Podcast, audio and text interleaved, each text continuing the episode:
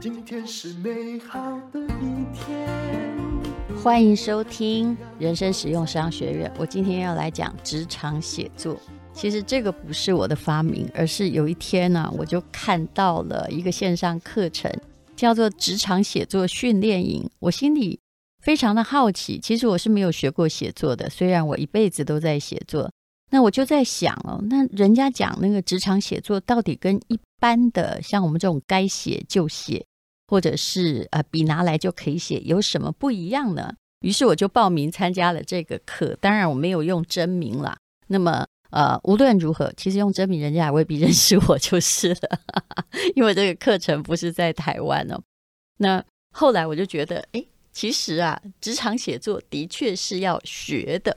怎么样写得又快又好，又让你的上司满意呢？很多人报告啊，非常没有体统。我自己也是一个小小的老板，我非常怕那个员工哦，就丢一句过来，过一会儿又丢一句过来，好像是三姑六婆在跟你聊天。明明你问他说：“那这个案子进行得怎么样啦？”所以职场写作的确是要学的。那要怎么学呢？是有公式的，所以。最近的写作，我说真的，像我们的好文案哦，是印钞机，还有呢，轻轻松松满级分，这是根据就是考试来设计的套路。就是蔡奇华老师是主讲，我大概就算是他的班主任吧。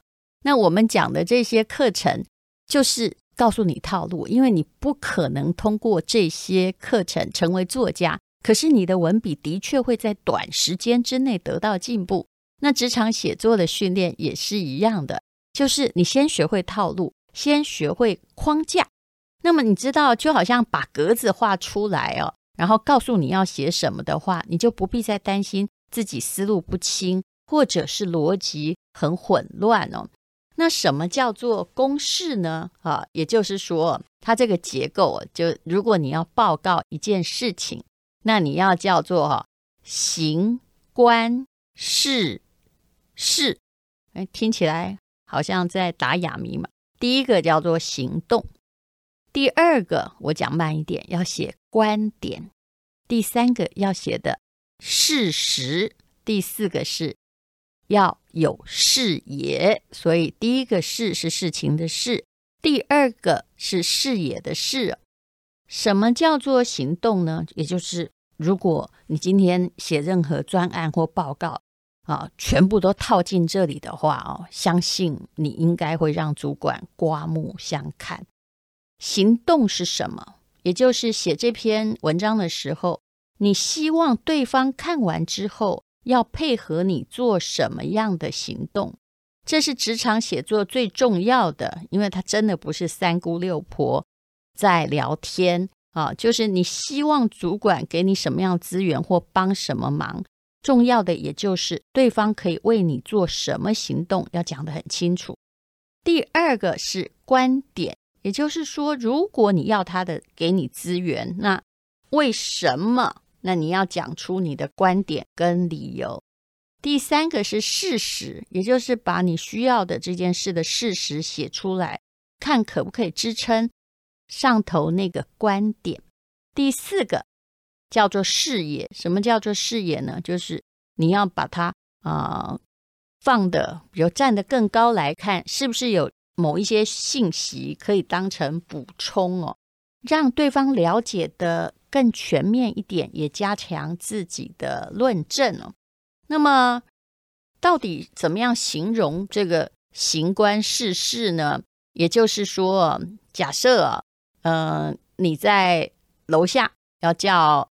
你的同学，好，我们假设我们回到小学，他住在三楼，好，你在下面喊他出来玩哦，出来玩。那第一件事就是行动嘛，下来玩就是一个行动。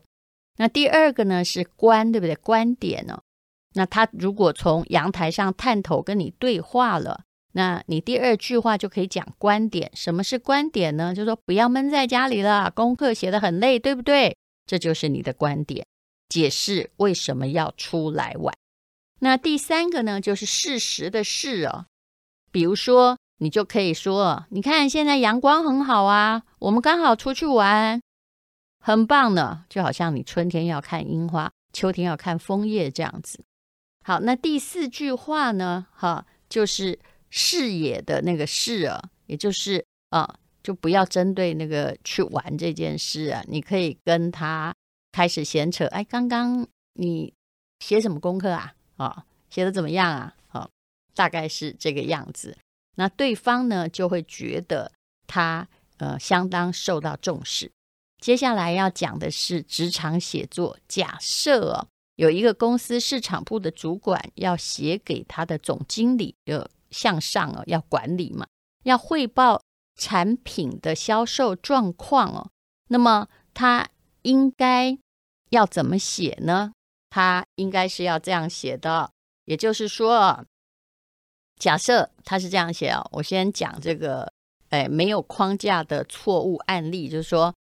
呃，总经理，这个按摩椅呀、啊，新用户哦，增加的很多哦，啊，百分之六十啊，都只有二十几岁。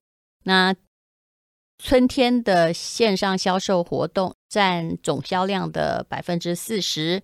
那第一季呢，就销的三万台啊，那总额有一千五百万哈、那么第二季要扩大销售。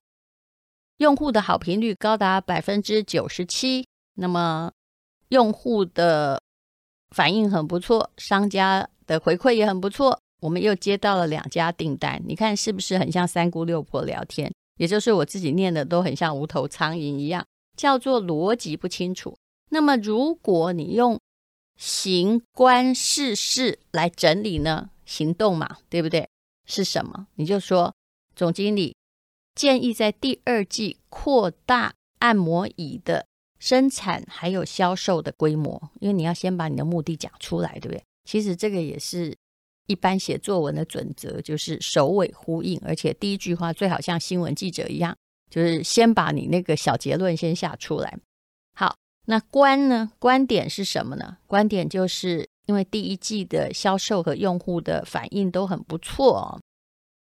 呃，得到的相当的正向哦，那好评率到百分之九十七，这就是你的观点。那接下来呢，啊，要写的是事实的事了，那该怎么写？如果你是一个很高明的要向上管理的人的话，你写事实啊，恐怕还要分成几个方面，比如说销售上达到了三万台，那销售额一千五百万，是同类产品的前三名。然后用户呢，哈，就先写销售，再写用户，对不对？用户，比如说你刚刚有讲到了啊，三十岁以下的占百分之六十嘛，那好评率是多少？你可以写在这里。那么接下来呢，啊，你可以写说它到底啊跟大家比起来怎么样？呃，或者是线上活动占总销量的比例怎么样？哈，就是有百分之四十是在线上。卖出去的啊，那就是百分之六十是实体卖出去的。所以你只要哦，上面用一个东西来整合行动、观点、事实，然后呃这样子的话，领导看了就会觉得你很有条理啊，脑袋很清楚，不会呢把一大堆乱七八糟的资讯就摆在那儿，想让这个主管搞昏头。相信你现在已经记起来了，叫做行观事哦。那事实上，你只要写到行动，然后观点，还有事实，我相信呢，呃，主管应该已经很清楚你要什么了。千万不要前面哦开头一大堆，然后后面呢人家不知道你要写什么。而且啊，通常很忙碌的人能够看的字是挺有限的，不要给他一大段哦都没有段落的文字。你可以把它分开来，哈，比如说你说，哎，我的目的是什么？还有你的这个支持理由是什么？就算你不是用行观事，你用你的方法跟逻辑，只要是一段一段哦，就把该有的资料都集合在同一段里，也不要写太多。我相信别人会觉得你是一个脑袋很清楚的人。那如果发生了什么样的问题，要怎么样汇报呢？你千万不要就像那个狗血连续剧一样去跟主管说：“哎呀，大事不好啦！”因为这是三姑六婆的汇报方法。通常哦，你也可以用简讯来汇报。假设通常机要秘书跟老板之间哈，恐怕也不是直接打电话，现在都要用讯息。所以在职场写作里面，能不能在最简短的方式，而且你不要一次传好多句啊，然后让 老板再帮你整理，这样子是不对的。那你要怎么样去报告说啊，现在有一个紧急的事情，那恐怕要你决定呢。当然，如果必须你自己决定的，你当然不能丢给老板，否则这个就叫做把猴子丢到他身上去，他也会老大不高兴，觉得说。你在干嘛啊？交给你的事怎么不敢负责任？是不是要我来决定啊？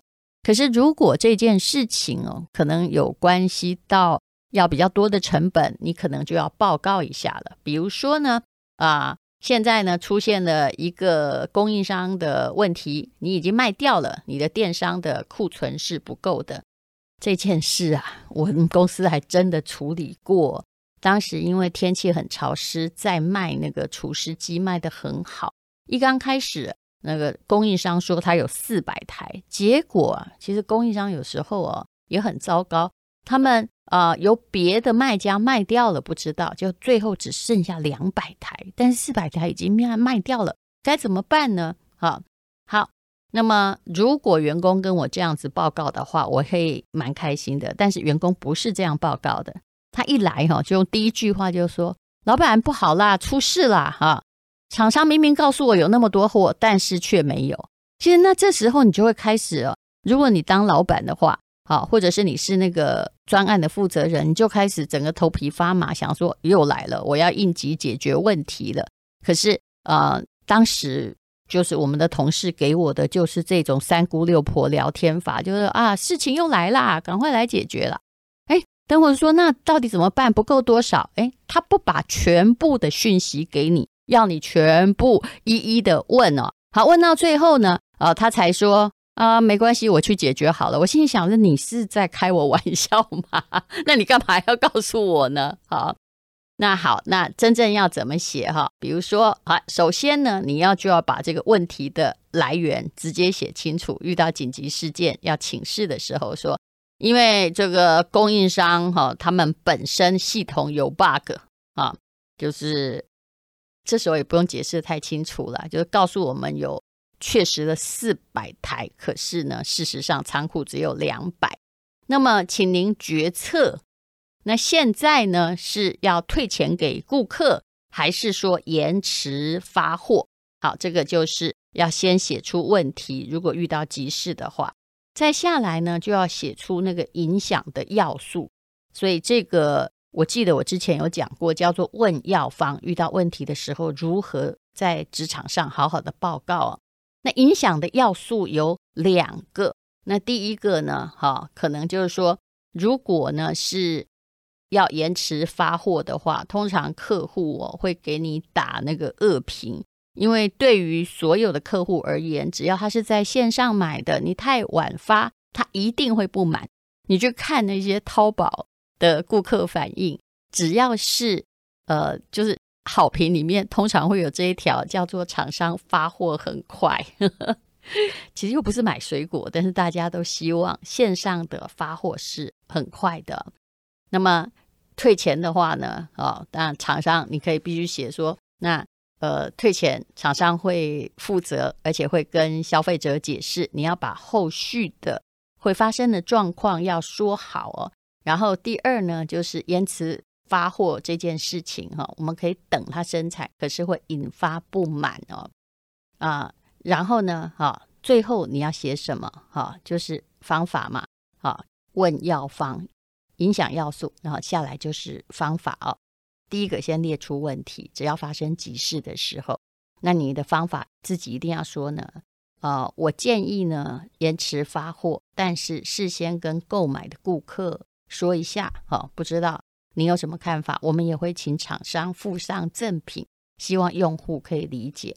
但说真的啦，我们当时遇到是除湿机，可能等发货的时候哦，都已经呃天就没那么湿了，那怎么办呢？所以当时我们所做的方法相当的奇特，答案就是哦，厂商就是改发他们经销的另外一排的除湿机，还好有那个货，而那个牌子是比较贵一点的，会跟消费者解释，而消费者也愿意接受，而没有迟发。后来呢，就把这件事情解决了。当然呢，解决之后呢，我当然也不是很高兴。为什么？因为这个厂商有问题啊，电脑上写四百，怎么后来变成卖完了才说是两百呢？所以对于这样的厂商，要特别特别的小心哦。所以其实解决问题是有方法的，呈报问题也有方法哦。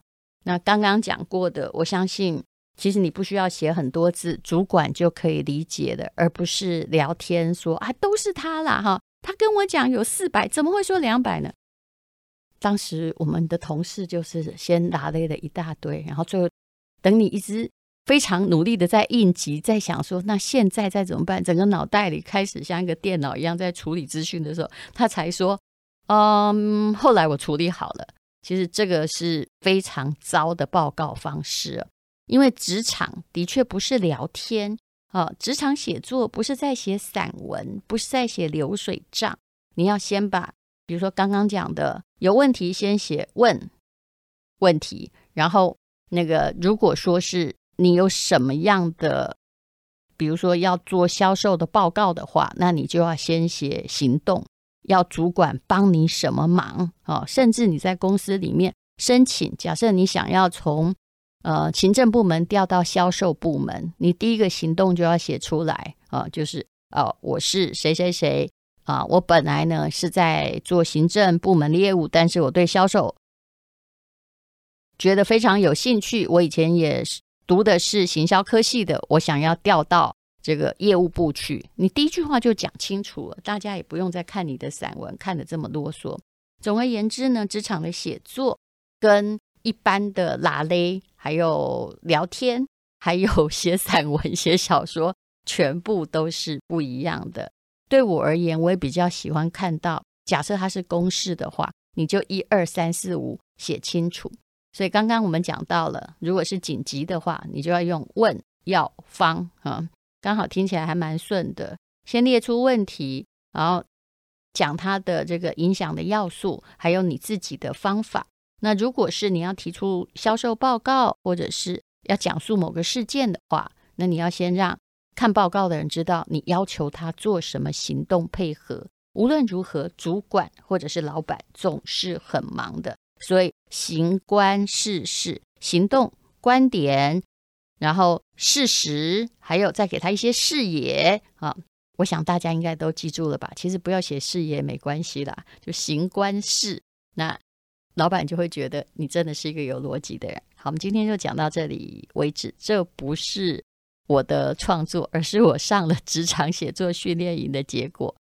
虽然我写作已经写习惯了，但是我说真的，读了这个职场写作，虽然短短的课程，我也觉得挺有用的。如果同事能够这样写报告给我，该有多好！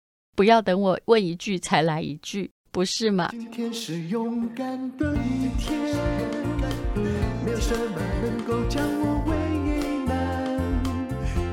是轻松的一天，因为今天又可以，今天又可以好好吃个饭，